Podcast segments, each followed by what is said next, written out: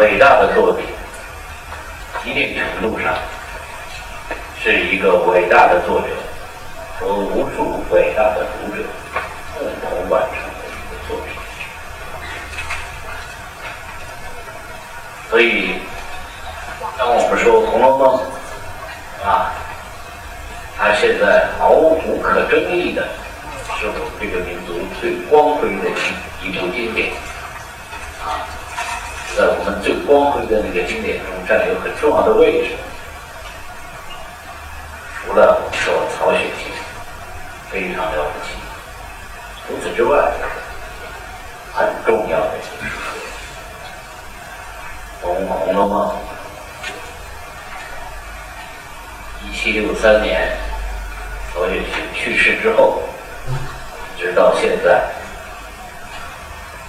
一代一代，有那么多好的读者，有那么多伟大的读者，共同的使这样一部曹雪芹还没有写完的书，变成了一部辉煌、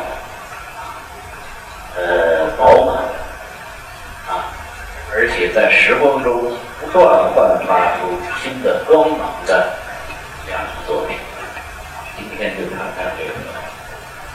《红楼梦》的几个读者。第一个读者大家都知道，史建斋，是吧？《红楼梦》这还不是一个修辞意义上说，实际上我们现在能够有名有姓的说确定它是这个时间这本书由曹雪芹写出来，第一个看的恐怕就是那个脂砚斋。这个脂砚斋姓什么叫什么？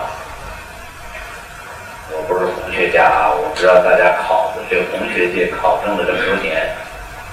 好像到现在也没考证出来，不知道他姓什么叫什么。但是我们知道他叫脂砚斋，啊，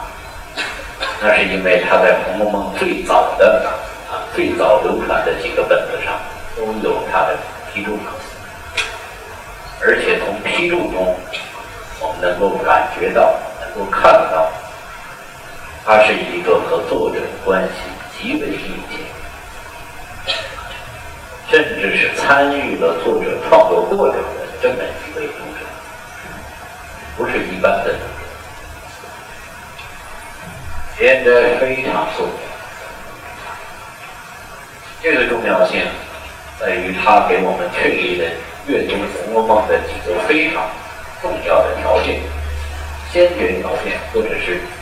这个这个前提性的知识，是由它确立。你比如我们现在铁口铁嘴钢牙，就是说《红楼梦》的作者就是曹雪芹，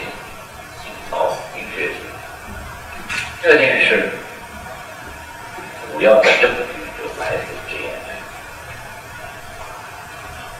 主要是通过脂砚斋的评注，我们能够比较有把握的来确定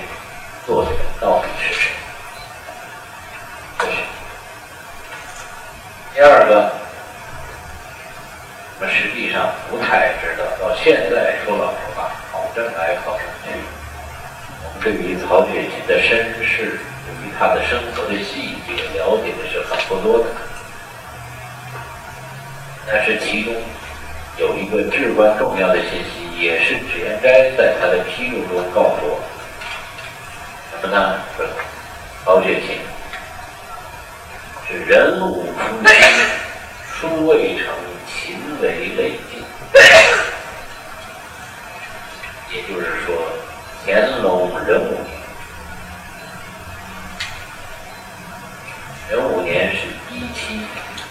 要按那个年的对应是一七六二年，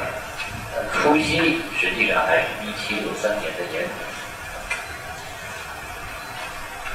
一七六三年的年底，啊年初七，曹雪芹去世了。这样，我们对曹雪芹的生年，我们其实到现在考证哎，考证半天其实也没有什么铁证，这个相对比较可靠，谓之未尽而事啊，这是很重要的一个信息。第三个，我们就知道。由于他是一个与作者关系极为密切的人，他在批注中谈到的他的这种密切，密切到了什么程度呢？他不是像我们现在这些读者啊，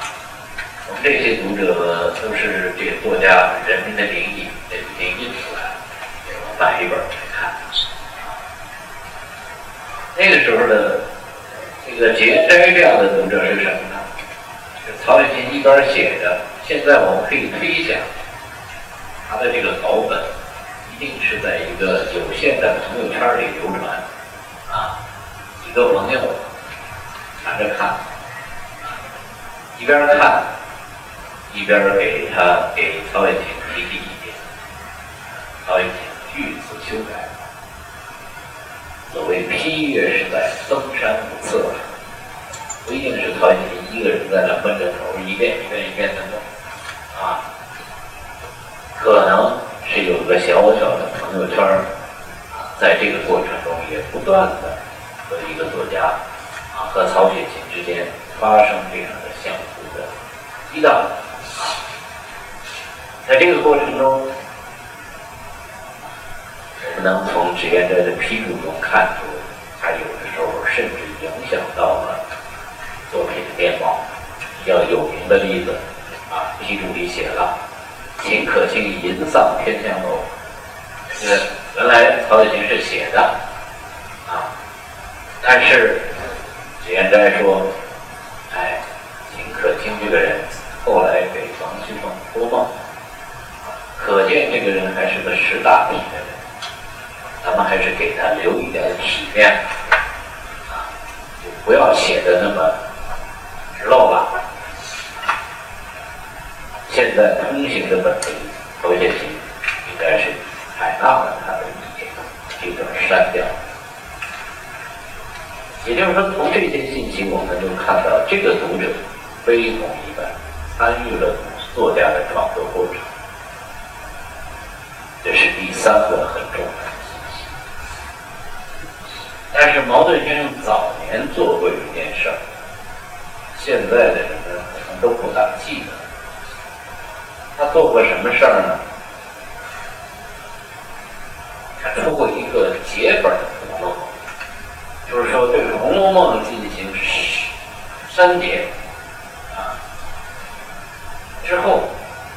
出了个结本，是他自己干的。三十年代出版，后来他老人家自己也不大提这个事儿。啊所以人不大记得这个事儿，但是这个结本《红楼梦》，我觉得是一件非常有意义。什么呢？那就是说，《红楼梦》放在那里，它是一个十八世纪的小说，现在到了二十世纪。三十年代、二十年，到了茅盾先生那里，一方面他觉得《红楼梦》，另一方面他又认为，按照二十世纪，是吧？按照二十世纪这个这个五四新文化运动引进的这个现实主义的标准和原则，《红楼梦》还是有很多不尽如人意的。那怎么办呢？茅盾先生是个很认真的人，他索性自己就搞了一个写本出来，把《红楼梦》那些他认为大靠谱的地方全给删掉，留下了那些符合他所认为的现实主义原则的那些地方，这样他就等于出了一个现实主义。的《红楼梦》，这个版本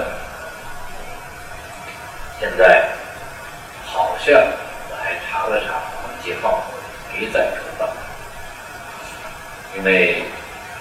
毛盾先生自己后来也不太认同自己早干的这个这个的观点，他自己后来也不太认同，所以这个本子后来也没有正版。但是我觉得这个本子其实非常有意思，它的意思和价值在哪？如果我们比较这个本，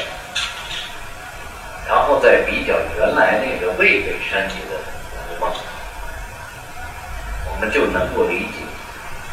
什么呢？就理解说，我们新文化运动所引进的这个现实主义原则。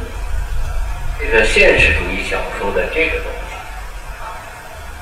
它和我们的中国传统之间到底有哪些是合的，有哪些是不合为茅盾先生做的就是这件事儿，合的我留下，不合的我去掉。而茅盾先生这个原则、这个标准又是从欧洲来的，是吧？那么实际上，我们就能够在这样的一个双重的对照中，我们就能够看到有哪些确实就是中国小说非常独特的，是按照那个欧洲标准怎么也放不进去的那个东西啊，那个是非常有意思的。所以我觉得茅盾先生的这个阅读和删减，实际上也给我们。提供了一个特别好的角度，让我们去观察，说《红楼梦》作为一部伟大的中国小说，的那个特别中国的东西到底是哪些？在这个问题上，是吧？我们现在看一看这个结本。首先，毛盾先生认定《红楼梦》是个现实主义的伟大作品。第二，